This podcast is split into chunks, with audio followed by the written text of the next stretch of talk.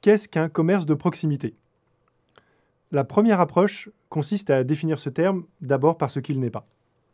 Ce n'est pas une grande surface, ce n'est pas une grande chaîne, ce n'est pas une plateforme de vente en ligne. Un commerce de proximité, ce sont les librairies, les épiceries, les presses et tabacs, les commerces de bouche, les commerces d'alimentation et de fruits et légumes, les drogueries, et nous pourrions lister encore bien longtemps ces commerces tant leur diversité et leur nombre est sans fin. Ils sont parfois qualifiés de commerces indépendants. C'est une volonté pour eux de proposer une alternative à l'emprise de la logique du tout économique. On les appelle aussi des petits commerces, désignant par cet adjectif le choix de rester à taille humaine. Ils ont en effet été créés, et ils sont le plus souvent encore aujourd'hui, mus par le sens du service, la relation personnalisée, la connaissance des besoins du client, la relation de proximité.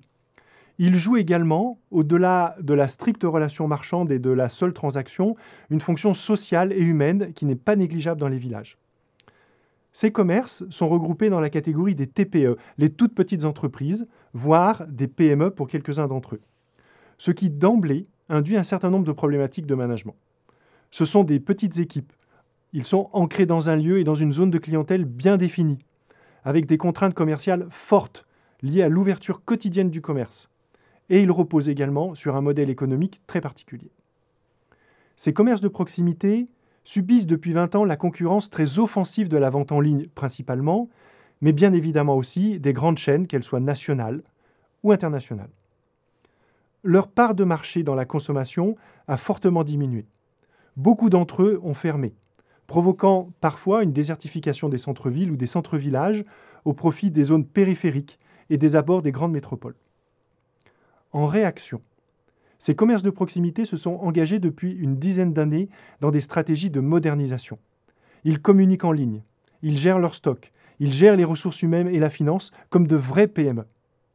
Elle est bien loin ainsi l'image du commerce traditionnel, poussiéreux et figé dans son époque. Aujourd'hui, ces commerces de proximité ont développé des stratégies figitales, présents à la fois physiquement et sur la vente en ligne. Seuls, autonomes ou dans le cadre de plateformes collectives, de plateformes thématiques dédiées ou organisées par des collectivités de façon proactive. Ces stratégies collectives leur permettent également, c'est le cas par exemple des librairies, de progresser professionnellement en partageant leurs bonnes pratiques. Ils répondent aussi à un besoin de proximité, c'est le sens de leur métier. C'est ce qui se passe par exemple avec les épiceries alimentaires locales qui développent aujourd'hui le circuit court pour favoriser le lien direct entre producteurs et consommateurs. On les a dit menacés par la vente en ligne. Mais la crise sanitaire a montré leur rôle essentiel dans notre société.